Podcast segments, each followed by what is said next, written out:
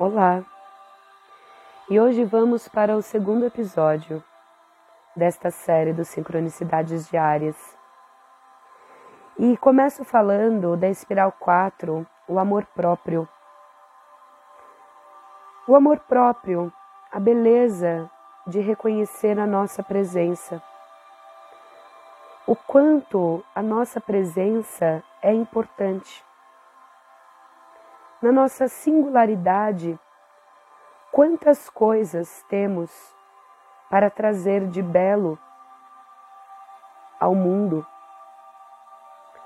onde tudo é importante. E quantas vezes deixamos de reconhecer a beleza da nossa presença por contas, por, perdão, por conta de julgamentos prévios de certo e errado. Se em algum outro momento uma manifestação nossa foi mal compreendida, mal interpretada, e aí então a gente deixa de agir daquela forma, talvez por uma percepção do outro, que compreendeu de outra forma. Só que uma outra pessoa tendo acesso a isso pode também compreender de outra forma. e quantas vezes a gente para por conta disso? Ou até mesmo de julgamento a nós mesmos por conta de padrões de como as coisas devem ser, qual que é o método, como deve ser falado. E isso aconteceu comigo também. Estava eu aqui pensando e indo hoje para o segundo episódio para gravar mais um trecho de leitura do livro Torne-se Quem Você É, junto com as informações das espirais da Elka, e pensei, nossa, mas as pessoas podem não gostar de ver trechos de livros e talalá, talalá, talalá. Mas em mim era uma vontade tão grande de fazer isso e eu normalmente não leio antes de trazer aqui para vocês. E aí está a magia da sincronicidade. Como seria a gente viver essa experiência sem os padrões de como se ler um livro ou desse estudo de que tem que compreender cada palavra e por que assim, por que tarari, porque depois a gente vai ter que fazer um TCC, um, um trabalho sobre tudo isso que estamos ouvindo aqui? Não. Às vezes, de tudo que se escuta do outro, uma palavra ressoa aos nossos ouvidos. E apenas uma palavra pode ser o que precisávamos naquele momento para dar sentido a tantas coisas. São tantas as infinitas formas, e assim está a beleza das relações, e assim está a beleza de reconhecermos a beleza da nossa presença. E como a gente sente de ser contribuição naquele momento a partir de nós. Afinal de, conta, de contas, quantas magias podemos viver, né? É, podemos ser trazendo um novo para um novo mundo. Não dá para ser, viver um novo mundo ainda apegado a padrões do passado, de como deve ser, o que você deve estudar. Mas sigamos aqui hoje. Neste momento, eu convido você a respirar profundamente. E o que quer que esteja fazendo, como quer que seja a forma que quer escutar esse áudio, tomando house, tomando banho, lavando a louça, dirigindo, apenas meditando, fique à vontade. Encontre a sua forma.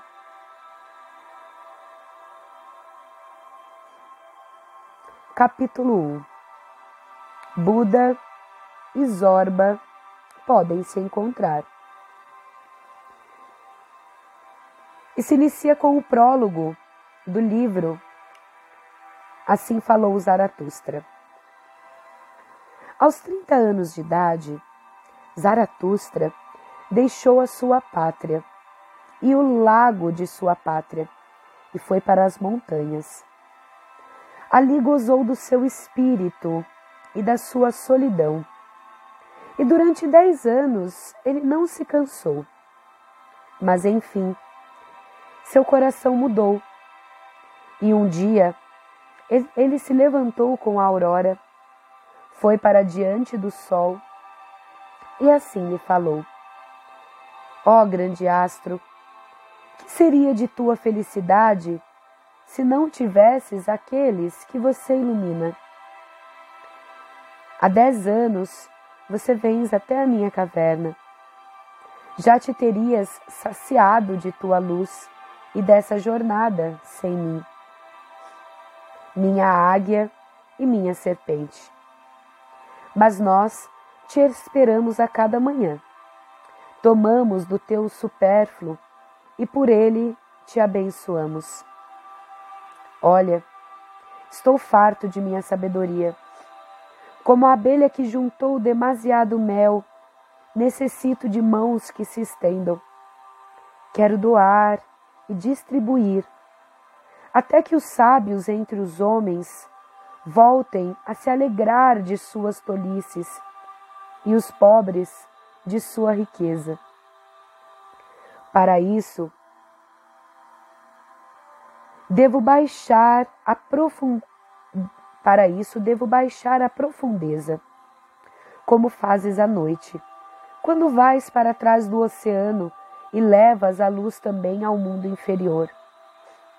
Ó astro abundante, devo assim como tu declinar como dizem os homens aos quais desejo ir. Então me abençoa, ó olho tranquilo, capaz de contemplar sem inveja até mesmo uma felicidade excessiva. Abençoa a taça que quer transbordar, para que a água dela escorra dourada e por toda parte carregue o brilho do teu enlevo. Olha, essa taça aqui quer novamente se esvaziar. E Zaratustra quer novamente se fazer homem. Assim começou a descida de Zaratustra, de volta ao lago, deixando a montanha. Friedrich Nietzsche, talvez seja o maior filósofo que o mundo já conheceu.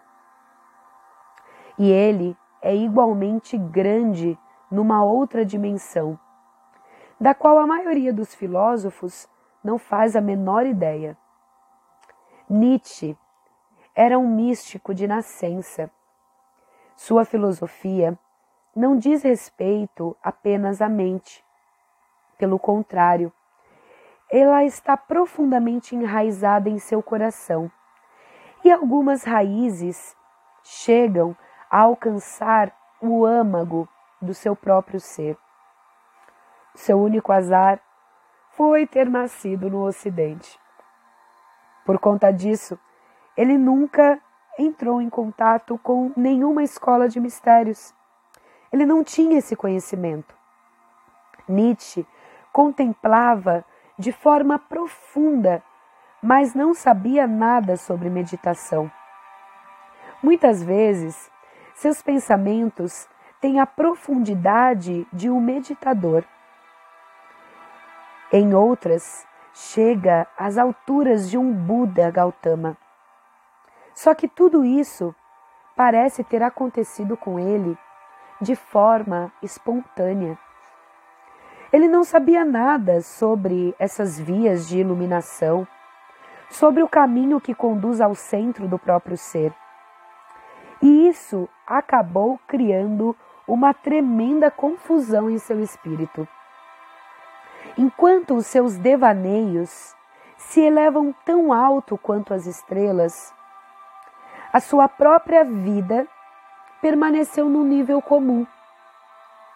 Ele não teve a aura criada pela meditação.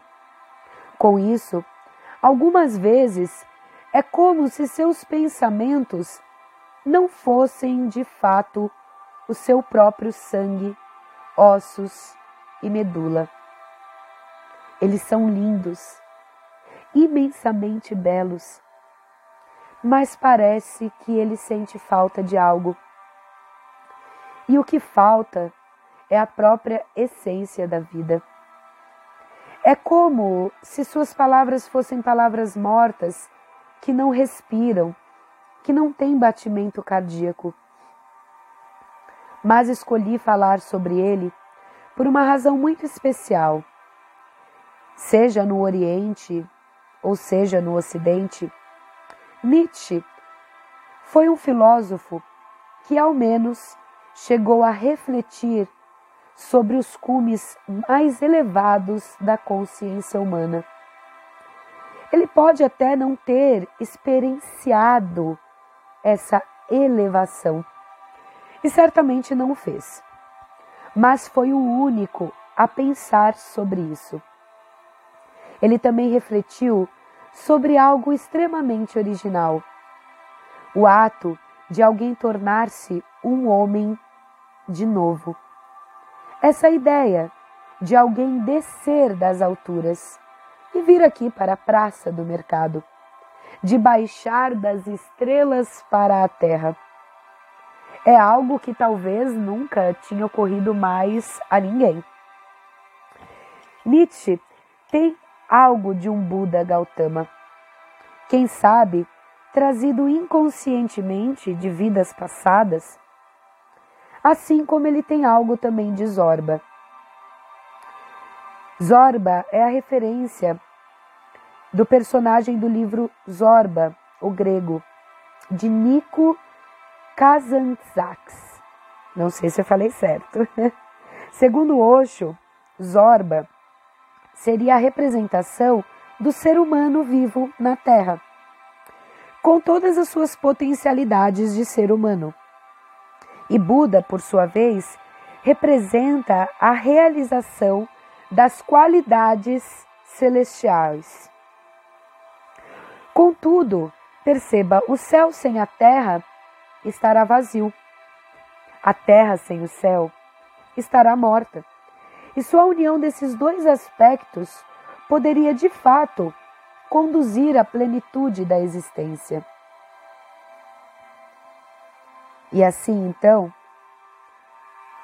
ele diz que Nietzsche tem algo de Buda, como também de Zorba. Só que ambos sozinhos são incompletos. Agora, Nietzsche é a única prova de que Buda e Zorba podem se encontrar de que aqueles que atingiram os cumes mais elevados não precisam ficar por lá. Na verdade, eles nem devem ficar por lá. Eles têm uma dívida com a humanidade. Talvez podemos ressignificar essa palavra dívida, mas vamos seguir sem o julgamento, né? Eles têm uma dívida com a terra. Eles nasceram entre os seres humanos, viveram na mesma escuridão e na mesma infelicidade que eles. E agora que viram a luz, têm a obrigação de voltar para despertar aqueles que estão completamente adormecidos. Eles têm o dever de trazer as boas novas, de que a escuridão não é tudo, de que a inconsciência é apenas uma questão de escolha. Se escolhemos ser, estar conscientes, Toda a inconsciência e toda a escuridão podem desaparecer na hora. Nós só vimos, só vivemos nos vales sombrios por escolha própria. Se decidimos viver nos picos mais ensolarados, ninguém pode nos impedir, pois esse é o nosso verdadeiro potencial. Porém, as pessoas que alcançam os picos ensolarados se esquecem às vezes completamente do mundo de onde vieram. Por exemplo, seres como Buda e Mahavira. Mahavira é o mestre espiritual indiano. Aqui também é uma referência de um ser iluminado. Hum, opa, voltando, voltando. Por exemplo, seres como Buda e Mahavira nunca desceram de volta à Terra. Mesmo que tenham feito esforços para despertar a humanidade, fizeram isso talvez gritando lá do alto dos picos ensolarados. Mas às vezes o ser humano é tão surdo, tão cego, que para ele é quase impossível compreender as pessoas que falam a partir desses estágios elevados de consciência. Ele até escuta talvez algum ruído, mas este não faz o menor sentido para ele. Nesse aspecto, voltemos a Nietzsche. Ele é inigualável. Ele poderia ter permanecido como um filósofo extra, extraordinário, situado muito além da natureza humana. Mas ele nunca se esqueceu do homem comum, nem por um instante sequer. Olha, aí está a sua grandeza. Embora ele mesmo não tenha alcançado os picos mais elevados, nem tenha conhecido os maiores mistérios da magia, anseia partilhar com os seus semelhantes tudo aquilo que simplesmente ele descobriu. E o seu desejo de compartilhar era gigantesco. Quanto a você, escolhi falar sobre alguns fragmentos de Nietzsche, pois ele, pois eles podem ser bastante úteis em seu crescimento espiritual. O próprio Nietzsche escolheu Zaratustra como seu porta-voz. Aliás, há algo acerca de Zaratustra, que é uma obra né, feita por Nietzsche, é, assim falou Zaratustra, um personagem né, que ele criou para falar sobre ele. E há algo acerca de Zaratu, Zaratustra que também precisa ser entendido. Afinal, entre milhares de grandes místicos, filósofos iluminados, Nietzsche foi escolher como porta-voz justamente uma pessoa desconhecida e quase esquecida pelo mundo. Zaratustra. Na verdade, os seguidores de Zaratustra encontram-se limitados a uma pequena região, Mumbai, na Índia. Eles chegaram a Mumbai vindo do Irã, onde os muçulmanos haviam dado só duas opções aos persas: ou eles se convertiam ao islamismo ou seriam mortos. Como resultado, milhões se converteram por medo, enquanto outros tantos milhares foram mortos. Apenas algumas almas corajosas conseguiram escapar do Irã e foram para a Índia. São os Parsis, de Mumbai, reunidos hoje no que talvez seja a menor religião do mundo Nesse sentido, é incrível que Nietzsche estivesse tão interessado em Zaratustra, em Zaratustra a ponto de usá-lo como porta-voz ao escrever o livro pela sua perspectiva, assim falou Zaratustra. Acontece que Nietzsche escolheu Zaratustra pelo mesmo motivo que eu escolhi Nietzsche. Dentre todos os fundadores de religiões, Zaratustra é o único que é a favor da vida. É o único cuja religião é uma religião de celebração e de gratidão pela existência. Ele não é contra os prazeres da vida e muito menos defende que se renuncie ao mundo.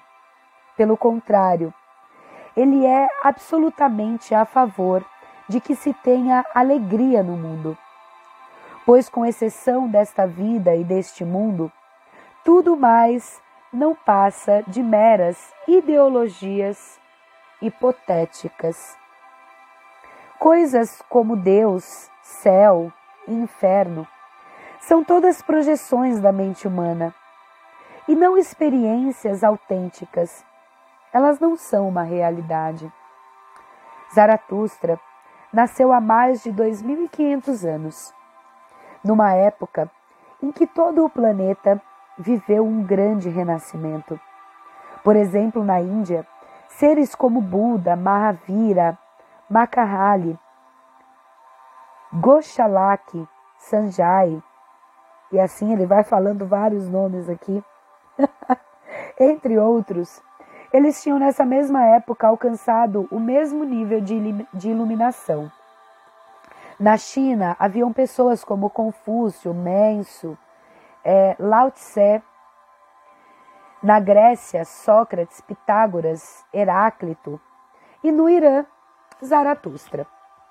De fato, é uma estranha coincidência que, de repente, por todo o mundo, tenha acontecido esse verdadeiro dilúvio de consciência e tanta gente tenha despertado. Quem sabe a iluminação também seja uma reação em cadeia. Assim que algumas pessoas se iluminam, elas geram a mesma transformação nas outras. Afinal, todos nós temos esse potencial. Basta apenas uma provocação, um desafio. Quando você vê tantas pessoas alcançando níveis tão belos de êxtase e graça, é impossível permanecer onde está. Imediatamente desperta um grande anseio em ser. Preciso fazer alguma coisa. Enquanto fico aqui desperdiçando a minha vida, os outros já realizaram o seu próprio destino. Já conheceram tudo o que vale a pena conhecer já experienciaram maior êxtase e bem-aventurança. E eu fico aqui fazendo o quê? Fico catando conchinhas na praia? Entre todas essas pessoas, Zaratustra é sem igual. Ele é o único que não é contra a vida, mas a favor dela. É o único cujo Deus não se encontra em algum outro lugar fora daqui, cujo Deus não é senão outro nome para a própria vida. E viver intensamente, de forma plena e com alegria. É disso que trata a verdadeira religião. Sinto uma profunda empatia e afinidade com Zaratustra. Agora, quem sabe justamente por ele ser a favor da vida e não contrário a ela, nunca tenha conseguido muitos seguidores. Aliás, essa é uma das estranhas peculiaridades em relação aos seres humanos. Basta alguma coisa ser fácil e as pessoas já não consideram que essa coisa é digna de ser um objetivo. Uma meta só é válida se for algo árduo e difícil de alcançar. Por trás disso está a psicologia do ego. O ego sempre quer alguma coisa impossível. Sim, pois é só dessa forma, desejando o impossível, que ele consegue sobreviver. Você nunca será capaz de satisfazer o desejo do ego. E o ego continuará atiçando a querer cada vez mais, mais dinheiro, mais ganância, mais poder, mais austeridade, mais espiritualidade, mais, mais e mais disciplina. Onde quer que você encontre esse mais, lembre-se, essa é a linguagem do ego. E não há como satisfazer o ego. Ele sempre pede mais. A abordagem de Zaratustra é idêntica à de Xuanzhu. O fácil é o certo.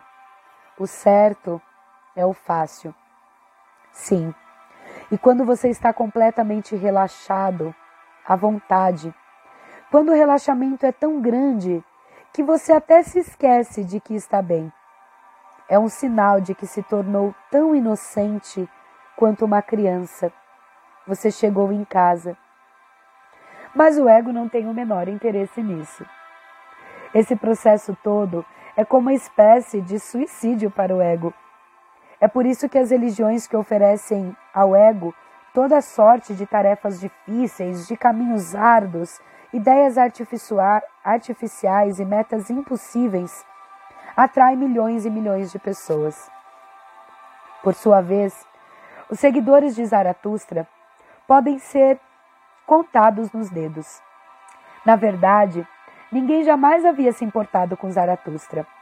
Até que quase 24 séculos depois, Nietzsche finalmente se interessou por ele. Nietzsche era contra as figuras de Jesus e de Buda, mas era a favor de Zaratustra. Faço um adendo aqui nessa parte do livro, lembrando que nós viemos aqui de coração aberto e sem os julgamentos escutar essas palavras. E muitas coisas podem trazer à tona enquanto você escuta a leitura deste livro, né? E tudo que isso trouxe à tona de julgamentos e pontos de vistas, vamos destruir e descriar agora, por favor. E vamos estar abertos a ver e escutar vidas e várias formas, né, como elas se fizeram. E é muito, voltando aqui ao livro, ele diz, e é muito importante que se estenda isso. Ao final, porque o mesmo homem que era contra Jesus e Buda seria a favor de Zaratustra. Ora, porque Nietzsche tinha um jeito único e tinha a mesma atitude e a mesma abordagem em relação à vida. Ele se identificou a partir deste lugar. Ele viu como todas essas grandes religiões só ficam criando cada vez mais culpa da humanidade. E assim ele encontrou uma forma mental de ser contra algo para ser a favor de outra. Isso não é mais necessário, não é? Mas foi assim que ele encontra um ponto em comum, que ele é a favor da vida, criando cada vez mais miséria, é, que ele é um favor, perdão. Ele viu como todas essas grandes religiões só ficam criando cada vez mais culpa na humanidade, e assim cria talvez mais misérias, mais guerras, queimando pessoas vivas, dizendo todo tipo de absurdo para os quais não há a mínima comprovação. Bobagens para as quais não existe a menor evidência. Como elas mantêm toda a humanidade e na escuridão e na cegueira, pois seus ensinamentos se baseiam unicamente na crença. E crença é sinônimo de cegueira, a partir do momento que fecha possibilidades. Não existe uma única crença que não seja cega. Um homem que tem olhos não acredita na luz. Ele simplesmente a conhece. Não há necessidade de acreditar. Somente um cego pode crer na luz, pois ele não a conhece. Da forma visual, né? A crença só existe na ignorância e com raras exceções, como as de Zaratustra e Xuang Tzu, que não criaram grandes sectos ou tradições. Todas as religiões defendem a crença, ou seja, todas a favor da cegueira. E o que mais é possível, onde cada uma, pelo seu ponto de vista, traz uma perspectiva e como que é mais divertido a gente encontrar o nosso lugar, de ver em todas essas possibilidades o que vibra com leveza e alegria em nosso coração no agora. Né? Saindo dessas crenças, de limitações, de imposições que às vezes nós mesmos colocamos para nós e que faz a gente escolher coisas pesadas ao invés de coisas leves. E isso às vezes fica pesado e a gente esquece da beleza da nossa presença. Fica tão pesado que a gente começa a julgar que a gente pode não ser bom ali naquele lugar, que o nosso conhecimento pode não ser necessário, plá, plá, plá, plá, plá. Trazendo peso. Então eu paro por aqui nesse dia e trago essa reflexão de como pode ser mais leve. Como pode ser mais leve a gente simplesmente ser e reconhecer que a vida é tão bela e exatamente por isso estamos nela. Né? Não há esse lugar do nossa, viemos pagar os pecados. E como é sofrido viver essa vida até encontrarmos o lugar da alegria que está lá, não sei aonde. E como seria mais divertido a gente ver que isso está aqui, no agora. A divindade está aqui no agora. Você é uma divindade. A sua presença ela é muito importante com tudo que você tem para trazer. Sem certo ou errado, no jeito de falar, no jeito de se vestir, no, vai saber o que, que é que está pegando aí em você, que faz você sentir que quer estar presente em um lugar, que quer estar na presença fazendo algo e que, te, e que não te permite fazer isso na hora. Ah, não, não pode ler um livro agora, não pode estar ali, não pode. Vai saber o que é que vem aí nesse cabeção, não é? Porque no meu vem várias. E como pode ser mais divertido? Como pode ser mais leve? Deixa aqui essa pergunta para a gente ficar mantrando a cada segundo, a cada momento, trazendo a beleza da nossa presença. Você é muito especial. Ou, como eu digo, né? Não somos especiais. Ninguém é especial. Somos essenciais. E todos somos essenciais. Todos. Tudinho.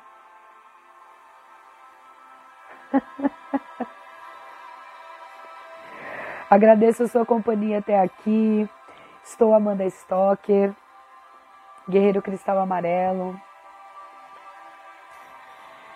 terapeuta Elka Teta Healer, terapeuta Axis e uma infinidade de coisas e maravilhas a cada, a cada segundo, me descobrindo assim na presença. Como pode ser mais divertido e como pode ser mais leve. Sigamos com coragem, né, meus irmãos? Com coragem de seguir isso que a gente sente tão profundo, esse desejo que, que é um desejo tão gostoso, que é leve, no primeiro capítulo a gente falou da vontade de poder. Ainda tem bastante livro, a gente está aqui no comecinho.